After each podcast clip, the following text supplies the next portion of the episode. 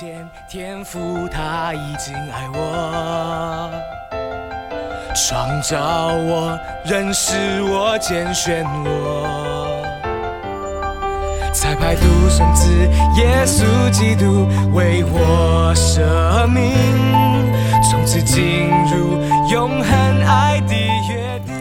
各位弟兄姐妹早安，好朋友们大家好。今天我们进行到以赛亚书的第六十一章，我要读第一节到第三节。主耶和华的灵在我身上，因为耶和华用高高我，叫我传好信息给谦卑的人，差遣我医好伤心的人，报告被掳的得释放，被囚的出监牢，报告耶和华的恩年和我们神报仇的日子，安慰一切悲哀的人。赐华冠与席安的悲哀的人代替灰尘，席乐油代替悲哀，赞美衣代替忧伤之灵，使他们称为公义树，是神所栽种，叫他得荣耀。哇！以赛亚书这一篇也是非常非常熟悉的一段经文，也被我读到，好开心哦！好，弟兄姐妹、好朋友，大家早好。那在今天的经文里面，我们很明显的看见，呃，这是关于弥赛亚的预言，哈。那这是耶和华的受膏者，正如同前面在五十九章的时候，啊，也提到，嗯，他是被神的灵所高的，为了要传讲神的话，要执行上帝的工作，哈。那在以赛亚书的六十一章这里，就把弥赛亚的职责更清楚的说明出来，哈。那在前面五十九章的时候，神提到他要把他的灵赐给西安的居民。那今天的经文就讲到弥赛亚要带来安慰，带来改变，同时他也要执行一个叫做报仇哈。那特别值得一提的就是，呃，耶稣在路加福音四章的十六节到二十二节哈，他在拿撒勒，我们常常讲的是他的就职宣言哈。就是引用以赛亚书六十一章的这段经文，那使我们就更确定了说，诶，这段圣经整个的陈述就是关于弥赛亚的事哈。呃，但是耶稣在路加福音呃宣读以赛亚书的时候呢，他只读到了一个地方，他就停住了，就是他读到报告耶和华的恩年。好，那后面那个报仇的日子这件事情，呃，耶稣却没有提到。好。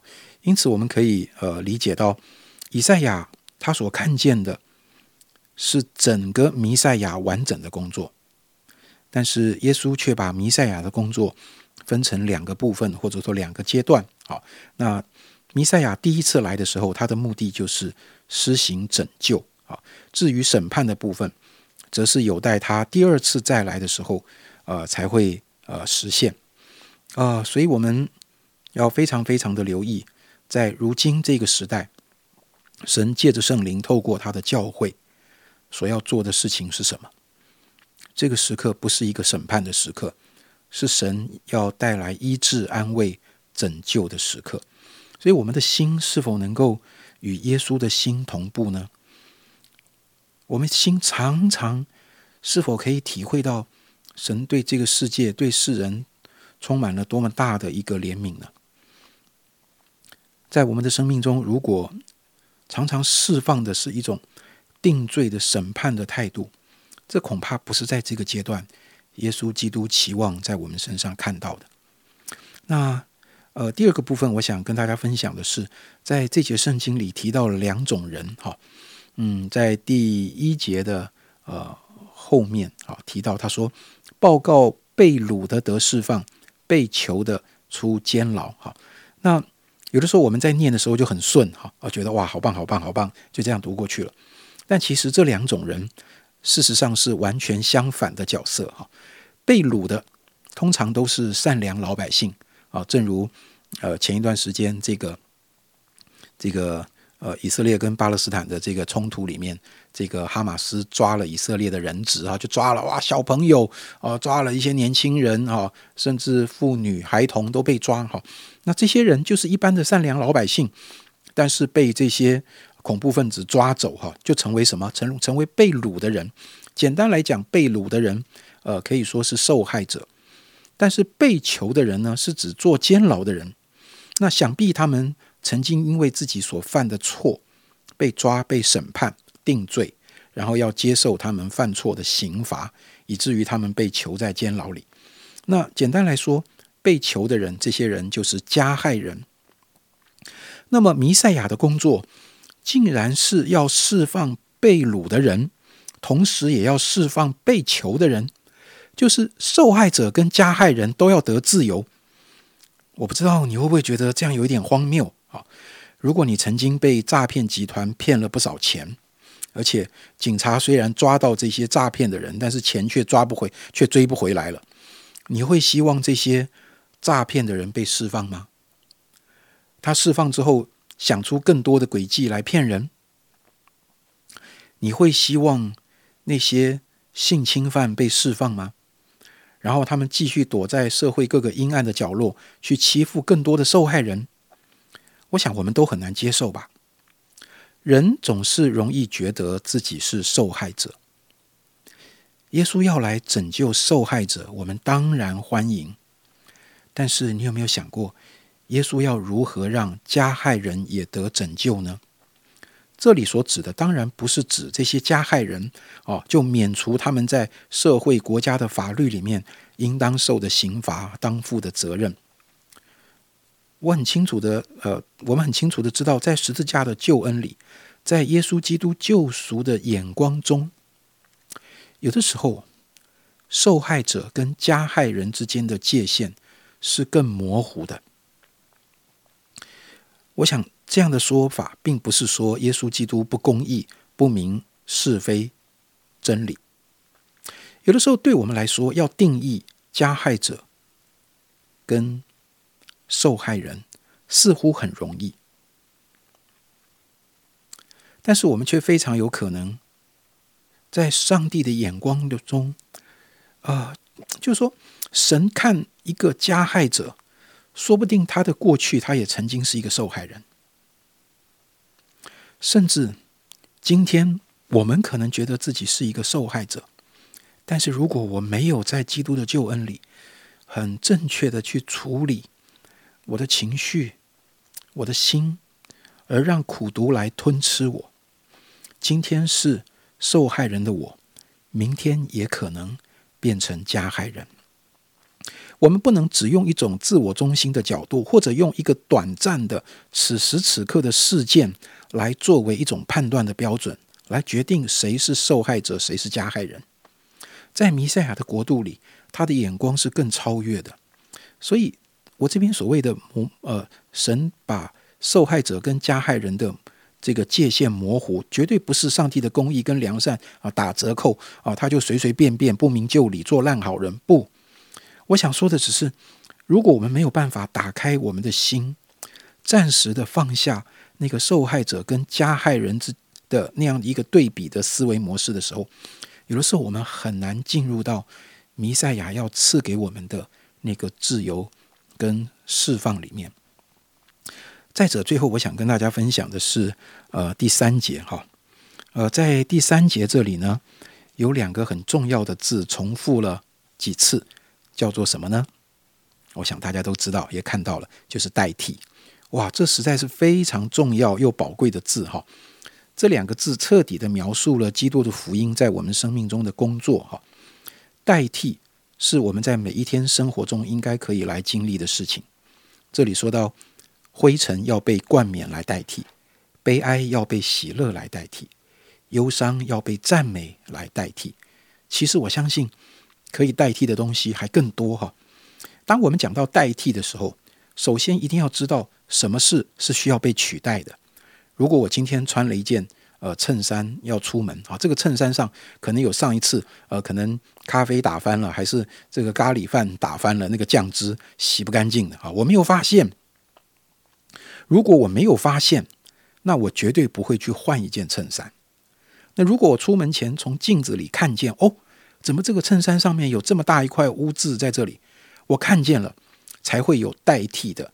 动作产生。那除了我要看见之外，其次就是我必须要有东西可以代替啊。如果我的衣柜里就只有这一件衬衫，那我拿什么代替呢？我总不能打赤膊出门吧？好，呃，弟兄姐妹，我们都听过一句俗话，是说师傅领进门，然后修行在个人，对不对？好，我盼望弟兄姐妹千万不要用这一句话背后的这个想法来理解、来思考我们跟随耶稣的旅程。好像一个人重生得救了，接下来的路就是你要好自为之啊。耶稣是我们的师傅，没有错。耶稣不是借着十字架的恩典带我们进门，然后之后我们就开始透过读经祷告进入一个修行的过程。基督徒的成圣之路并不是一条修行的路，而是一条代替的路。借着神的灵天天光照我们，让我们看见自己身上原有的脏衣服。那个是需要脱掉的，在基督救赎的恩典里，他赐给我们真理，来代替我们原本的偏差的想法，或者是我们里面的谎言。神赐给我们圣灵的更新，来作为代替。所以你知道，我们每一天都在一个被取代的过程里，是我们的旧思维被取代，是我们的旧习惯被取代，是我们的哀伤。被取代是我们的苦毒怨恨被取代。当这些取代一次又一次的在我们里面发生的时候，神就在我们身上得荣耀。我想这是今天在这三节的经文里啊，所给我们很宝贵的应许。愿神帮助这一个取代的事实，现在就发生在我们身上。哇，今天两个部分我觉得好丰富哦。第一个，我想到呃，加害者。也曾经会是个受伤者，受伤者怎么不再成为加害者？哇，后面那一点好像又给了我一个答案，因为我觉得加啊受伤的人就好容易成为加害的人，这个循环到底怎么了结？不论是世界的局势，或者我们人际关系中的私人恩怨，都是如此。但是第二点却谈到可以被代替。你有东西可以代替啊？你的受伤，你的呃贫穷，你的被掳，你你有东西可以代替吗？诶，我觉得这个很宝贵，宝贵于原来我们有丰盛的救恩、美好的拯救来代替这些受伤，嗯，有美好的这个圣灵的同在来代替那个苦毒、埋怨、憎恨。那种受伤情绪怎么样也拔不走的那种痛苦，亲爱的弟兄姐妹，我们走在救恩的路上，我真希望这一件被代替是天天发生在我们的生命里，好使我们的生命越来越健康，也越来越可以。虽然曾经是受害者，但是我们可以不成为加害者。我们一起祷告，亲爱的主耶稣，谢谢主。带领我们一起每天来思想一点圣经的话，主你的圣经的话真是何等的宝贵！主啊，今天在这么一个欢乐的呃圣经的氛围里，我却真的看见了人心灵中很深沉的受害的这种心情，而这种心情是不是能够被救恩取代，能被圣灵光照，能够被圣灵来医治？